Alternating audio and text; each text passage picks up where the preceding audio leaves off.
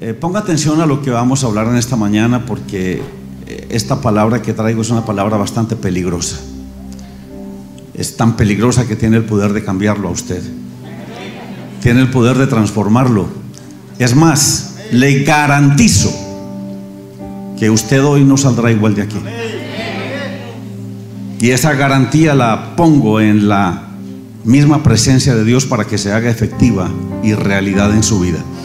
Eh, usted que toma notas, por favor, escriba el título de este tema, se llama La grandeza del hombre de Dios. La grandeza del hombre de Dios. Y vamos a tomar como base en la palabra el Salmo 62, 1, 4. Esta es una palabra que el Señor me habló a mi corazón y cuando le dije, Señor, ¿qué quieres tú que comparta el domingo en la mañana? Eh, este tema fue el que vino a mi corazón y ha sido un tema que me ha edificado muchísimo y creo que a usted también lo va a edificar. El Salmo 62, 1, 4 dice, en Dios solamente está acallada mi alma, de Él viene mi salvación. Él solamente es mi roca y mi salvación, es mi, mi refugio Oiga lo que dice, es mi refugio, no resbalaré mucho. Y hace una pregunta, ¿hasta cuándo maquinaréis contra un hombre tratando todos vosotros de aplastarle como pared desplomada y como cerca derribada? Y afirma, solamente consultan para arrojarle de su grandeza. Quiero resaltar entonces los versos 3 y 4 que dice, ¿hasta cuándo maquinaréis contra un hombre para arrojarle de su grandeza. Entonces quiero que usted se haga consciente de qué grandeza está hablando este versículo, ya que en el verso 9 de esta misma carta del el salmista, en el, en el Salmo 62, eh, si usted lo lee en su casa, leyendo el Salmo 62, se va a dar cuenta de que en el verso 9 dice que los hijos de los hombres son vanidad y que pesándolos a todos, escuche bien, pesándolos a todos, igualmente en la balanza el peso que darán serán menos que nada. Entonces pareciera como que no hay una, una coherencia, ¿verdad? Por un lado habla de la grandeza y por el otro lado habla de que los hombres, los hijos de los hombres, si se pesan en una balanza, el peso que darán es menos que nada. Entonces tiene que haber algo que le da la grandeza al hombre de Dios.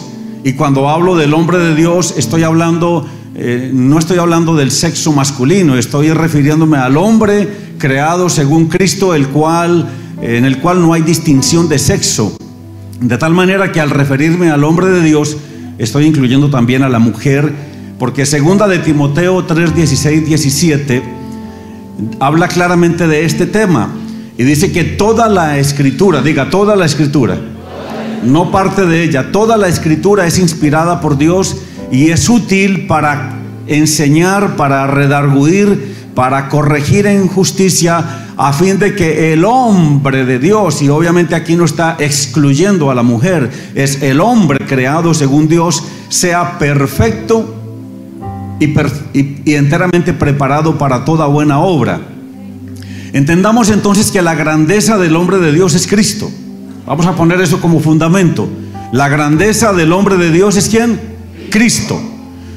Que todo aquel que reconoce la grandeza de Cristo se humilla para entregar su vida y su corazón a Él, entonces Dios lo enaltece y le hace grande, porque el que se humilla será exaltado, será enaltecido.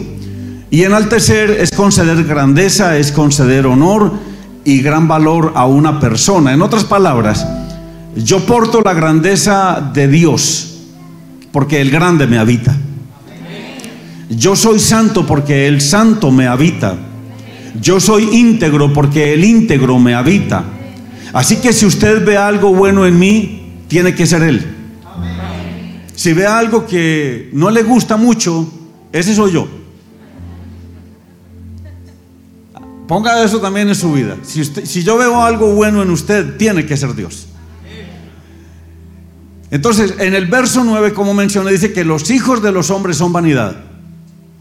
No pesan nada, no tienen valor. Obviamente este versículo no se refiere al hombre de Dios, está haciendo referencia al hombre sin Cristo. Y este hombre sin Cristo no tiene ninguna grandeza porque carece de la parte esencial de Dios, carece de la vida de Cristo, que es la que le da valor y le da grandeza al hombre de Dios.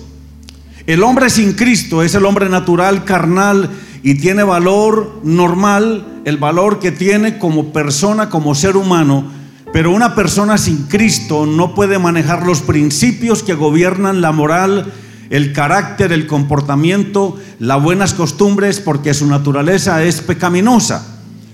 Eh, por esta razón es que el apóstol Pedro dice en el capítulo 4 de su primera carta, que el hombre sin Cristo es aquel que vive en la carne, que se comporta conforme a las concupiscencias de los hombres, no actúa conforme a la voluntad de Dios, sino que contrariamente anda en lascivias, en concupiscencias, inmoralidades, se embriaga, participa en orgías y en abominables idolatrías, y agrega el apóstol Pedro que a este hombre sin Cristo le parece cosa extraña que usted y yo no corramos con Él en su mismo desenfreno y por esta razón no solamente nos desprecia, sino que también nos, nos critica, nos ultraja.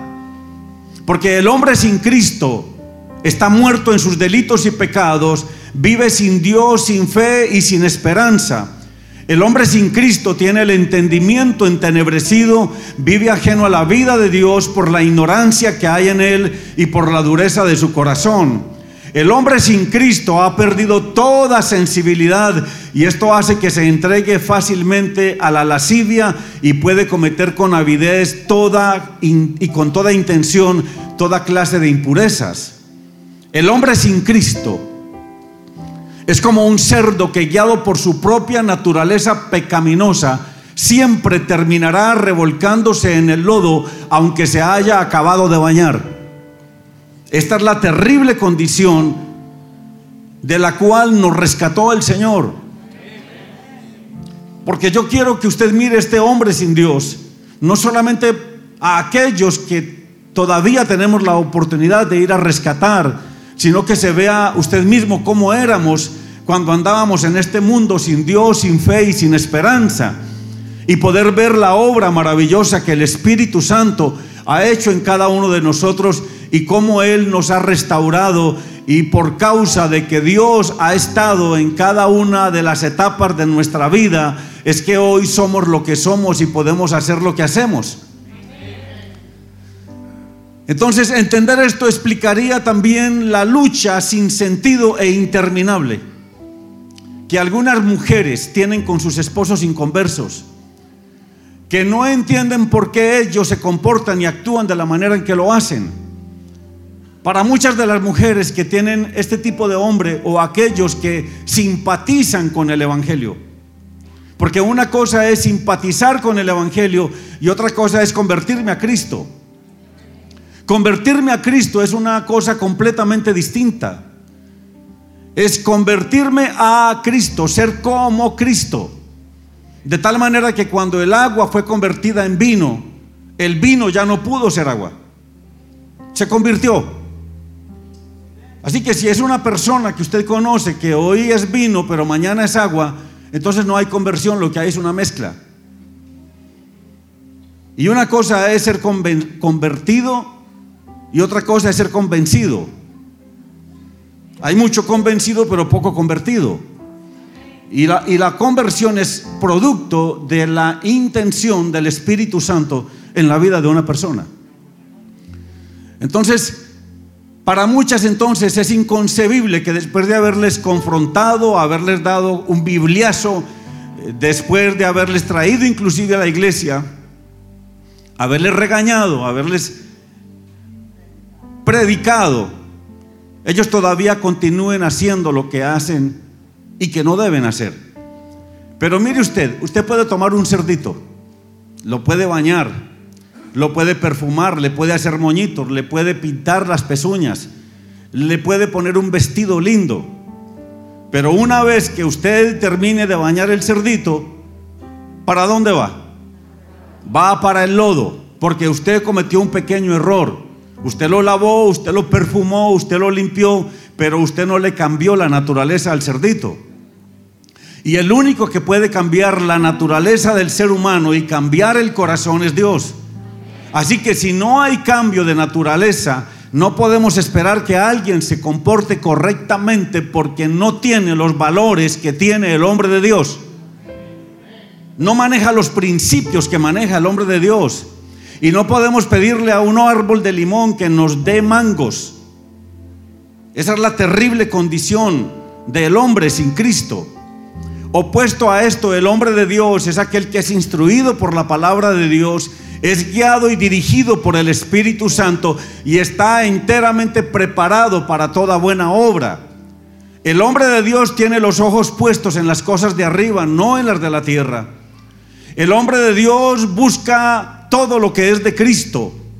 Busca todo lo que es verdadero, todo lo que es honesto, todo lo que es justo, todo lo que es puro, todo lo que es amable, todo lo que es de buen nombre. Porque tiene una nueva naturaleza y por sus venas corre el ADN de Cristo. Entonces la grandeza de Dios es la que hace grande al hombre de Dios. El hombre es grande cuando es humilde y sencillo de corazón. El hombre es grande cuando entiende su pobreza espiritual y reconoce la necesidad de Dios. Un pobre en el espíritu es aquel que diariamente reconoce la necesidad de Dios.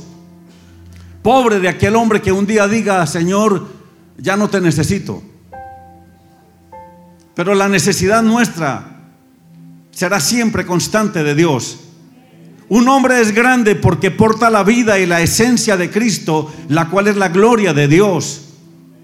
Un hombre es grande porque puede manifestar la gloria y el poder de Dios para perfeccionar a los santos, para edificar el cuerpo de Cristo y para servir a los demás. Entonces la pregunta que se hace es impresionante. La acabamos de leer. ¿Hasta cuándo maquinaréis contra un hombre para arrojarle de su grandeza? Y lo que el salmista quiere que nos hagamos conscientes es de las intenciones y de las continuas maquinaciones del diablo, porque él quiere derribarnos de la grandeza que portamos. El diablo conoce la gloria porque un día él habitó en ella, pero cuando se halló maldad en él, la gloria le dio una patada en el trasero y lo expulsó como un, un, vástago abominable y despreciable. El diablo sabe, sabe, lo que portamos de Dios y lo que esto representa y conoce el poder y la gloria y la unción y la gracia que nos habita, porque Él una vez la tuvo, pero ya no la tiene ni la podrá tener. Esto es algo que le arde y le pica al diablo, es algo que le desespera y le molesta en gran manera, porque cuando el diablo nos ve llenos del poder y de la gloria de Dios, que ya no puede tener, cruje y rechina sus dientes con rabia. Es un envidioso. No lo soporta, no lo puede tolerar. Pero como dicen por ahí, la envidia es mejor provocarla que sentirla.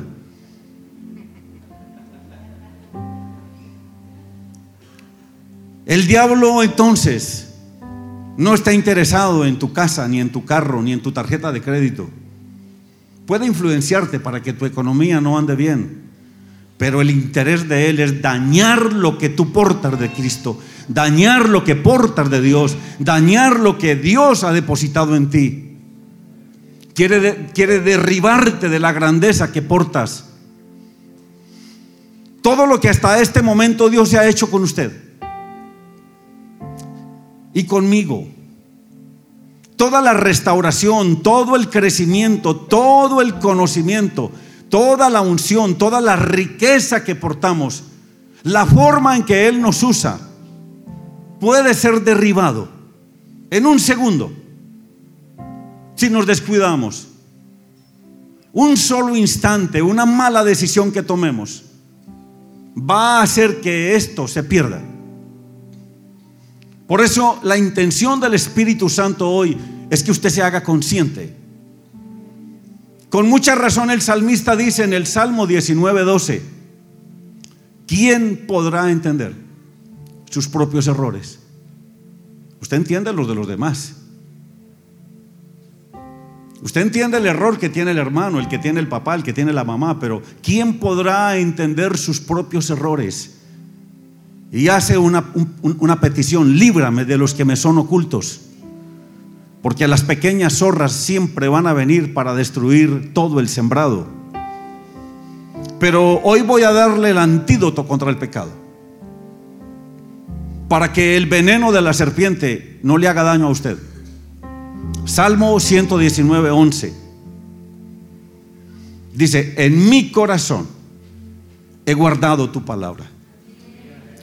En mi corazón he guardado lo que dices. En mi corazón he atesorado tu palabra, porque en la medida en que yo atesoro la palabra, esa palabra que está atesorada en mi corazón, me guiará y me dirigirá para que yo no peque contra ti. Por eso es una mentira cuando la gente dice, el diablo me hizo pecar. El diablo me sacó del camino. Eso es mentira.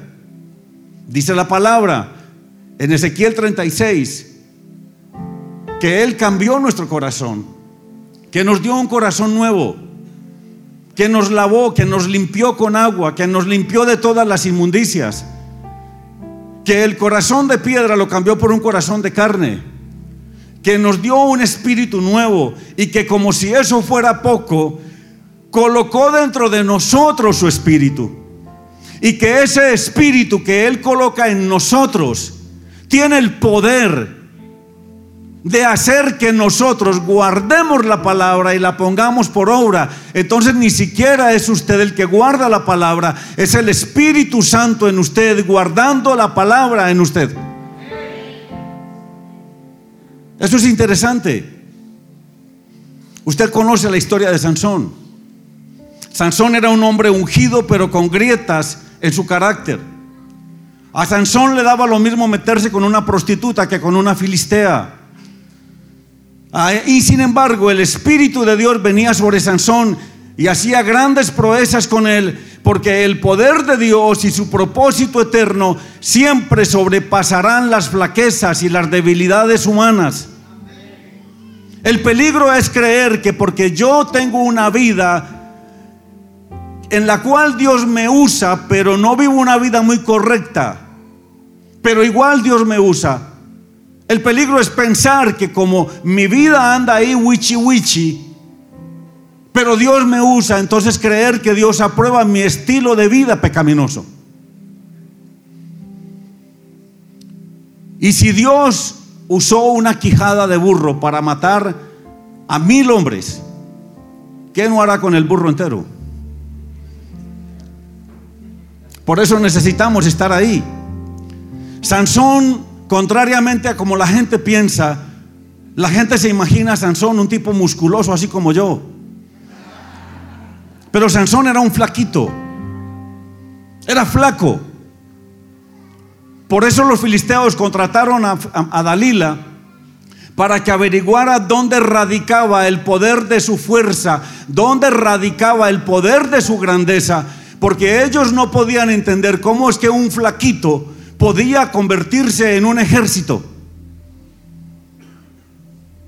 Y querían averiguarlo. Ahora, si Sansón hubiera sido musculoso, no habría necesidad de averiguar dónde radicaba el poder de su grandeza. Sabríamos que estaba en sus músculos. Pero Sansón representa la flaqueza y la debilidad del hombre que solo puede ser grande cuando el Espíritu Santo y la gloria de Dios le llenan. El poder de Dios siempre se manifestará y se perfeccionará en nuestras debilidades. La parte más triste de la historia de Sansón no es que le sacaron los ojos, ni siquiera que murió es que pecó tanto y hizo tantas cosas que no debió, que pensó que Dios nunca se iba a ir de él. Y dice la palabra del Señor, tristemente, y Sansón no se dio cuenta que el Espíritu Santo se había ido de él. El principio que podemos extractar de esto es que los dones pueden llevarnos a lugares muy altos, donde las fallas del carácter no nos podrán sostener. Las fallas en el carácter nos podrán tirar al piso. Así que necesitamos en este tiempo la ayuda, la bendición, la dirección del Espíritu Santo para que nuestro corazón cambie y las fallas del carácter sean sanadas, sean cambiadas, sean restablecidas, sean restauradas. Vamos a navegar un poquito más adentro y vamos a leer Mateo 11:11. 11.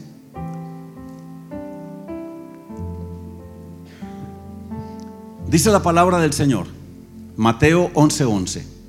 De cierto os digo que entre los que nacen de mujer, no se ha levantado otro mayor que, otro mayor que Juan el Bautista. Ponga atención, ponga atención. Entre los que nacen de mujer no se ha levantado otro mayor que Juan el Bautista, pero el más pequeño en el reino de los cielos, mayor es que él. Entonces Mateo aquí aclara y afirma que Juan el Bautista es mayor que Moisés. Está colocando a Juan el Bautista en una posición mayor que la de Moisés. Aquí lo está diciendo. No se ha levantado nadie mayor que, Juan el Bautista. Pero ¿qué es lo que hace que Juan el Bautista sea mayor que Moisés? Lo que hace que Juan el Bautista sea mayor que Moisés es que Moisés preparó el camino para el pueblo de Israel, mientras que Juan el Bautista preparó el camino para el Señor. El Espíritu Santo estaba con Moisés, pero Juan el Bautista fue lleno del Espíritu Santo aún desde el vientre de su madre. Ahora, ponga atención a esto. Pero el más pequeño en el reino de los cielos es mayor que Juan el Bautista. Entonces aquí Mateo está afirmando algo extraordinariamente poderoso. Mateo afirma que nosotros somos mayores que Juan el Bautista. Esta declaración de Mateo nos coloca a nosotros en una posición mayor que la de Juan el Bautista y en una posición mayor que la de Moisés. Mire, mire, mire, observe bien. Si entre los que nacen de mujer no se ha levantado otro mayor que Juan el Bautista, entonces en la lista hay que incluir a Moisés, a David, a Isaías, a Ezequiel, a José y a todos los que hicieron parte del Antiguo Testamento. Entonces Juan el Bautista es mayor que ellos, ¿verdad? Pero si el más pequeño en el reino de los cielos, mayor es que Juan el Bautista, y esto lo incluye a usted y a mí, entonces nosotros somos mayores que Juan el Bautista, mayores que Moisés, mayores que David, mayores que Isaías y que Daniel y que cualquiera de ellos. Nosotros somos mayores que Moisés porque observe, una cosa es construir el tabernáculo y otra muy distinta es ser el tabernáculo. Ah, yo no sé si usted está entendiendo esto.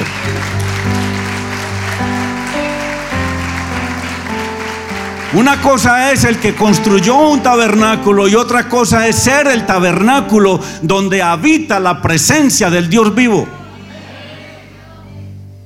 Moisés recibió el diseño para construir el tabernáculo, pero este tabernáculo, toques el pecho, diga, este tabernáculo ha sido hecho directamente por las manos de Dios. Esto es poderoso.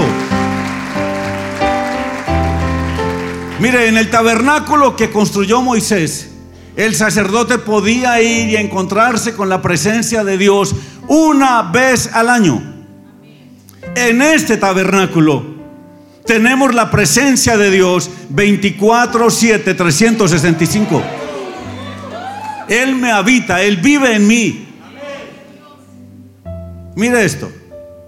Todos aquellos que tenían una necesidad tenían que ir al templo hablar con el sacerdote y esperar el turno para que el sacerdote se pusiera entre Dios y el pueblo y pudiera a él recibir una bendición. Pero nosotros hoy no vamos al templo, somos el templo que va a la necesidad de la gente. Mire esa diferencia. En esa época, la gente que tenía una necesidad iba al templo. Hoy el templo va a la gente. ¿Usted está entendiendo esto? Usted aquí no va a salir igual hoy. Cristo no está en mí de visita. Cristo está en mí como el dueño y el Señor que habita una casa permanentemente. Él tiene el título de propiedad. ¿O no sabéis que sois templos del Espíritu Santo? Que habéis sido comprados por precio, que costaste la vida del Hijo de Dios, que por ti se pagó un alto precio, que el precio que se pagó por ti fue la sangre de Cristo y que no sois vuestros, que le pertenecéis a Él. Él es el Señor. Así que si usted es de los que ha dicho, ay, yo quisiera ser como David, me gustaría ser como Isaías o como Moisés, usted se está rebajando. Son ellos los que quisieran ser como usted y como nosotros. ¿Por qué? Porque la palabra del Señor dice que ellos anhelaban vivir en esta época y tener lo que nosotros tenemos. Ellos lo anhelaban. Ellos anhelaban vivir en esta época y tener lo que usted tiene y lo que yo tengo y que poseemos de Cristo. Y es la grandeza del poder del Espíritu Santo habitándonos. Para nosotros en el nuevo pacto, la pregunta sería, ¿me gustaría ser como David o soy como Cristo? Ya mi modelo no es ninguno de ellos. Es Cristo, el varón perfecto, el que debe ser formado en mí.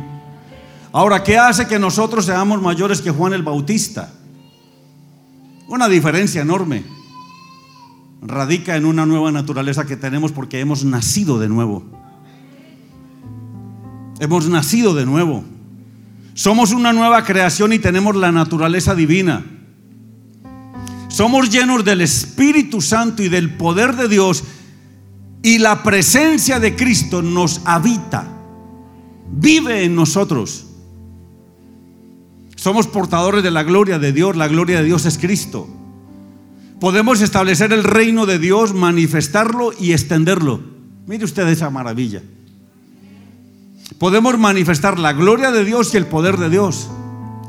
Podemos llevar la vida de Cristo a otros. O sea, tenemos el, ministerio de la reconciliación que nos permite ser el medio a través del cual podemos reconciliar al hombre con Dios. Y somos su templo. Somos su templo. Así que usted, mi amado y mi amada, es este hombre de Dios en donde habita su grandeza. Esto nos habilita para vivir en santidad. Esto nos habilita para vivir en santidad. Y ojo con lo que voy a decir. Vivir en santidad no es ausencia de pecado. Vivir en santidad no es ausencia de pecado.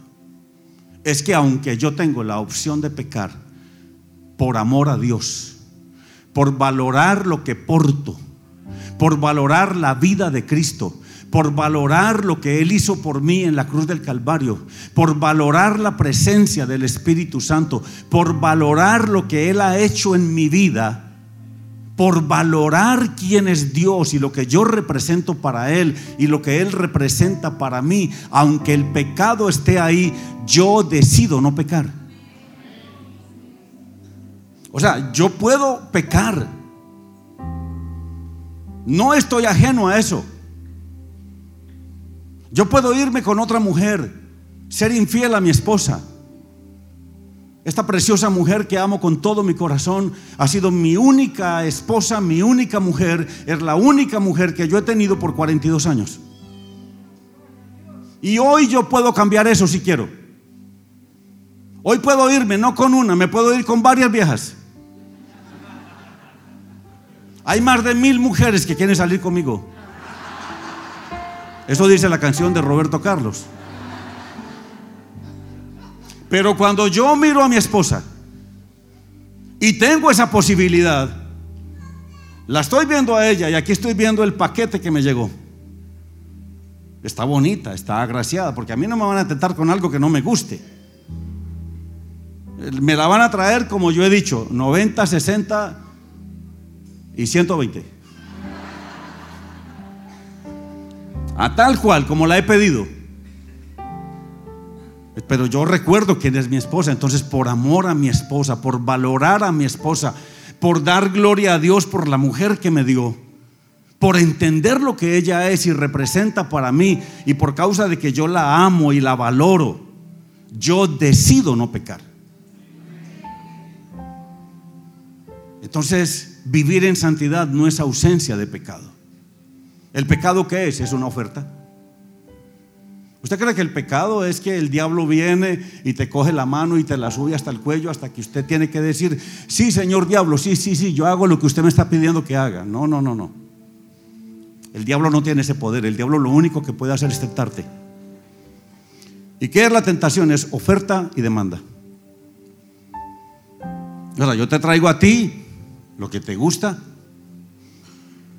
con lo que has estado soñando y que no debes soñar lo que has estado pidiendo y que no debes pedir, y te lo pongo aquí de frente. ¿Lo quieres? El diablo me hizo pecar. No, no, no, no, no, no, no. Usted decidió tomar lo que le estaban ofreciendo. ¿Quiere que se lo demuestre? Dígame qué pecado cometió. Dígame qué pecado cometió y la próxima pregunta que le voy a hacer es, ¿pudiste haber dicho que no? Y la respuesta es sí. Entonces usted manténgase. Porque aquí está la importancia de permanecer en Cristo. Es la importancia de darle la vida a Él. Bienaventurado el varón, dice el Salmo número uno, que no anduvo en consejo de malos ni en silla de escarnecedores se ha sentado, sino que en la palabra de Dios medita de día y de noche hace de su palabra su vida, su estilo de vida. Y por causa de que este varón hace eso, dice que él será como un árbol plantado. Eso se llama permanecer en Cristo. O sea, los árboles nos dan una lección impresionante. Usted no ve un árbol que vive en una zona fría, caminando por la autopista para venir a una zona caliente porque allá está haciendo frío. El árbol sabe que él está plantado. De ahí no se mueve. Porque él sabe que si se planta, va a dar fruto. Tarde o temprano va a dar fruto. ¿Qué debo hacer para dar fruto, pastor? Nada, plántese. No hay ningún esfuerzo, plántese. Porque si usted en lo natural toma una planta y la pone en una matera y a los 15 días la saca de ahí, la pone en otra y después otra y la planta se muere porque usted no le da tiempo de plantarse. Usted plántese en el lugar donde está. Deje de andar de allá para acá, plántese. Haga de esta su casa, haga del pastor Abel y de la pastora Verena sus pastores. Honrenlos, sírvale al Señor aquí, plántese. Usted no ve un árbol de mango. Un manguito. Imagínese una mata de piña. Una piña. No. Ellos se plantan y cuando voltean a mirar, están llenos de fruto. Usted plántese. La importancia entonces de permanecer en Cristo, porque solamente permaneciendo en Él es que podemos dar fruto. Los dones del Espíritu Santo son muy importantes, pero yo no soy conocido por los dones, soy conocido por el fruto.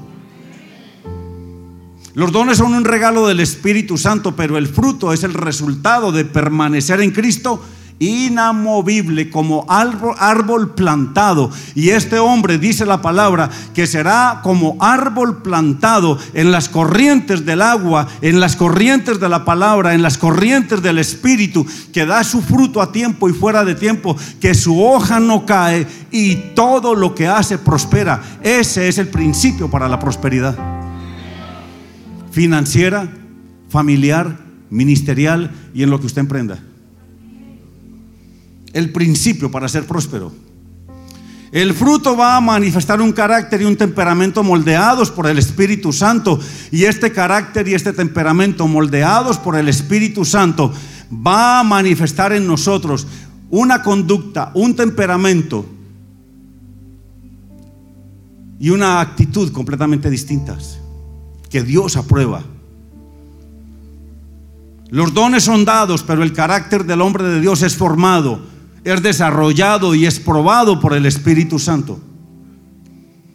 El carácter y el temperamento del hombre solo puede ser transformado por la disciplina del Espíritu Santo y esto conlleva obediencia y disciplina.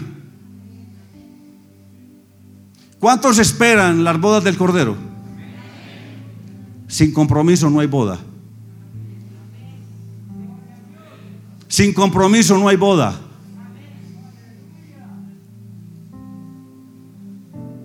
Esto quiere decir entonces que los vicios se pueden ir de un día para otro. 20 años de drogadicción se pueden ir de la noche a la mañana. Ay, papá, pero carácter y temperamento.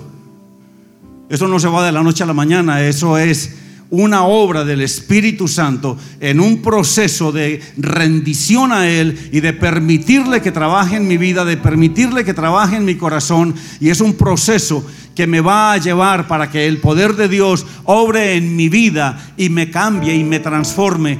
Cuanto más yo abrace la palabra, ponga atención, cuanto más yo abrace la palabra, coma la palabra, me alimente de la palabra, viva la palabra y me someta al Espíritu Santo, más rápido saltará del proceso. Pero si usted se salta el proceso, Dios lo trae de regreso. No se puede salir.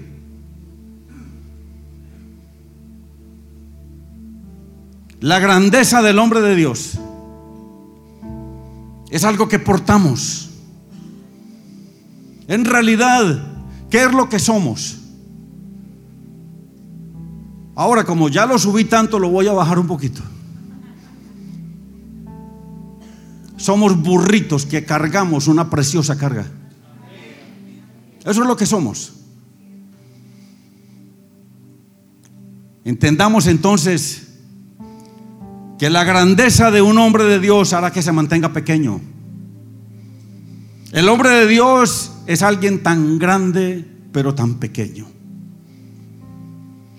La grandeza del hombre de Dios le hará entender que es tan grande, pero tan necesitado. Tan grande, pero tan vulnerable.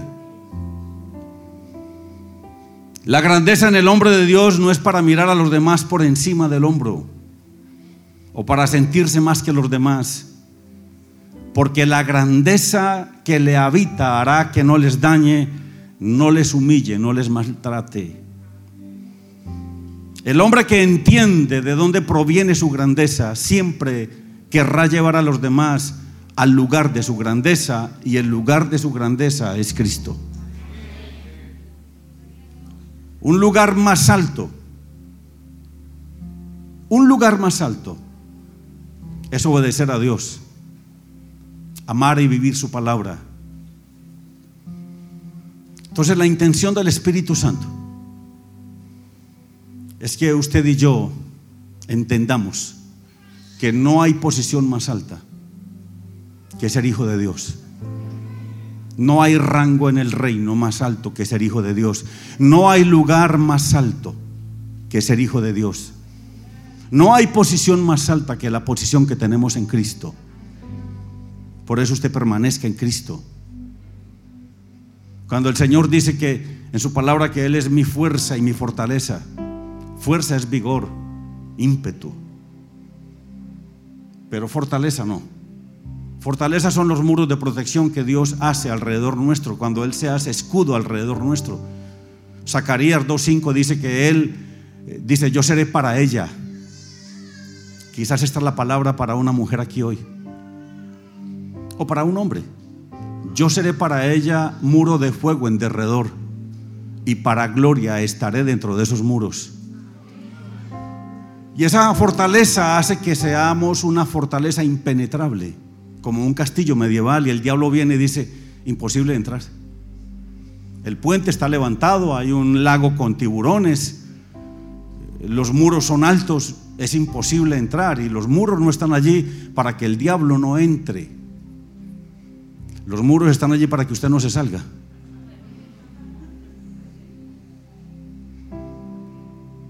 Y el diablo sabe que él no puede entrar, pero va a buscar la manera de hacerlo salir a usted. Si usted se pone a coquetear con el pecado, te saca. Y cuando menos pienses, vas a ver que ya no estás en Cristo. Estás fuera de Cristo. Dice la palabra del Señor que el diablo no nos puede tocar porque Cristo nos ha agarrado de tal manera que es imposible que el diablo nos pueda coger. Es imposible. Por eso cuando el diablo trata de buscarte, ve a Cristo. No te ve a ti, ve a Cristo, porque ¿en dónde estás tú? Estás en Cristo. Estás en Cristo. Y él busca, no, ve a Cristo. Pero cuando usted empieza a salirse, a salirse y haciendo cositas que no debe y a salirse y coqueteando con esto y con aquello y a salirse, el diablo dice, ah, finalmente vi al desgraciado, a esta, porque te saliste de. ¿Está entendiendo? Valoremos la grandeza que portamos. Apreciemos la vida y la presencia de Cristo en nuestras vidas. Creo que la, grandeza que portamos es la que nos debe llevar a vivir para Él, a servirle con integridad, con pasión, a servirle con el corazón a amarle con el corazón y con la vida, a darle todo porque Él lo dio todo. Es ilegal que Él nos haya dado todos y nosotros le demos migajas. Que le adoremos con la mente, con el alma, con el espíritu. Esta grandeza nos lleva a que vivamos agradecidos por la obra de Cristo Jesús en nuestras vidas y que permitamos que el Espíritu Santo siga trabajando en nosotros y que eso nos hable a nosotros de cómo debemos guardar lo que portamos.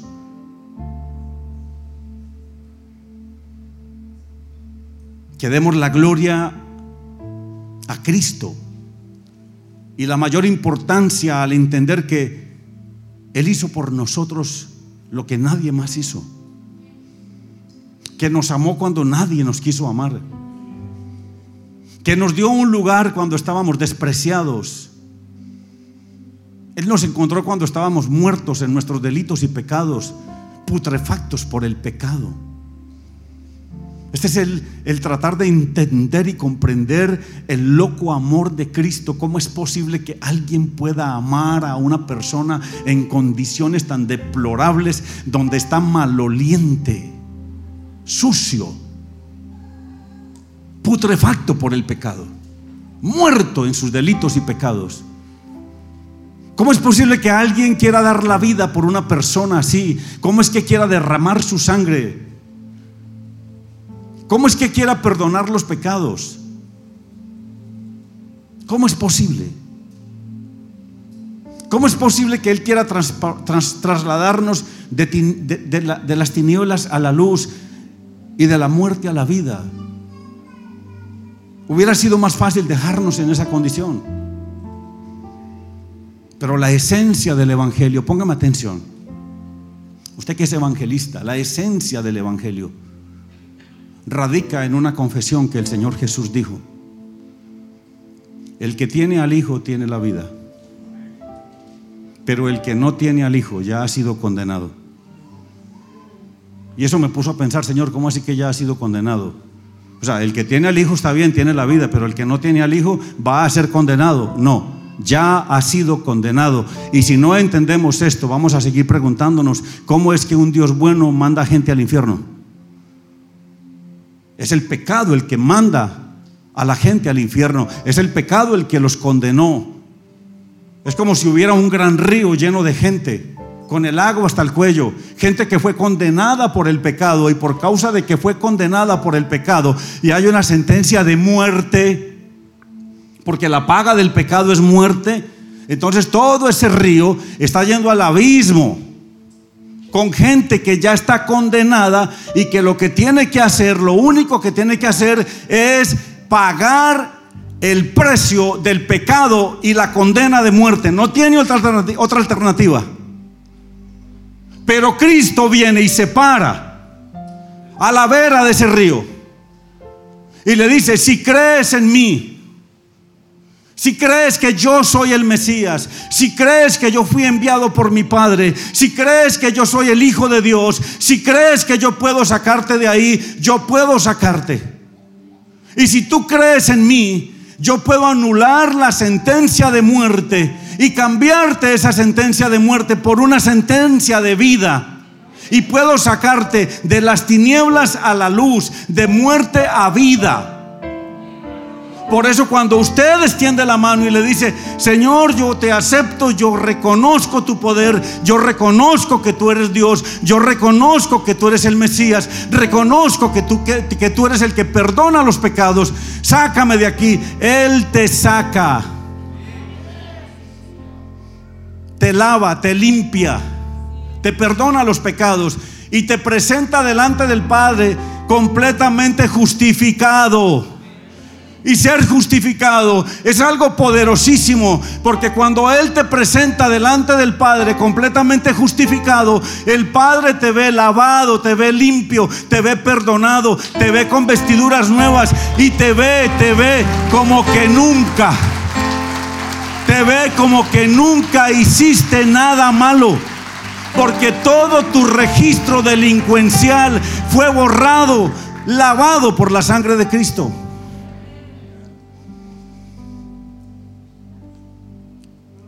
Tenemos una enorme grandeza. Guardémonos para Dios. Hemos participado de su naturaleza divina. Es importante que hoy, en medio de la grandeza que portamos, nos hagamos conscientes del inmenso amor de Dios, de su favor infinito, de su gracia maravillosa y de su bondad desbordante de su misericordia eterna. Porque en Cristo portamos una enorme grandeza. Póngase de pie. Yo quiero que usted levante sus manitas. Quiero que usted le adore y le agradezca. Dígale, Señor, gracias por lo que has hecho en mí. Yo no, yo no voy a hacer que repita, usted use sus palabras. Dígale, Señor, yo tomo la responsabilidad por mi vida y te doy gracias por la grandeza que tú has puesto en mí. Y hoy me determino a permanecer en ti. Dígale, no te dejo por nada del mundo. El mundo no me puede ofrecer nada que me pueda separar de ti. Dígale, te amo con todo mi corazón. Tú eres mi vida, tú eres mi respirar. No voy a darte la espalda, voy a servirte con integridad. Voy a entregarte todo lo que soy. Dígale la grandeza que tú has puesto en mí, que me mantenga humilde, que me mantenga entendido de quién eres tú.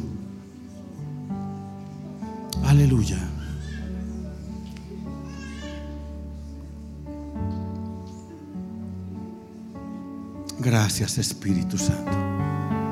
Y barra barra la rama mamá Gracias Espíritu de Dios.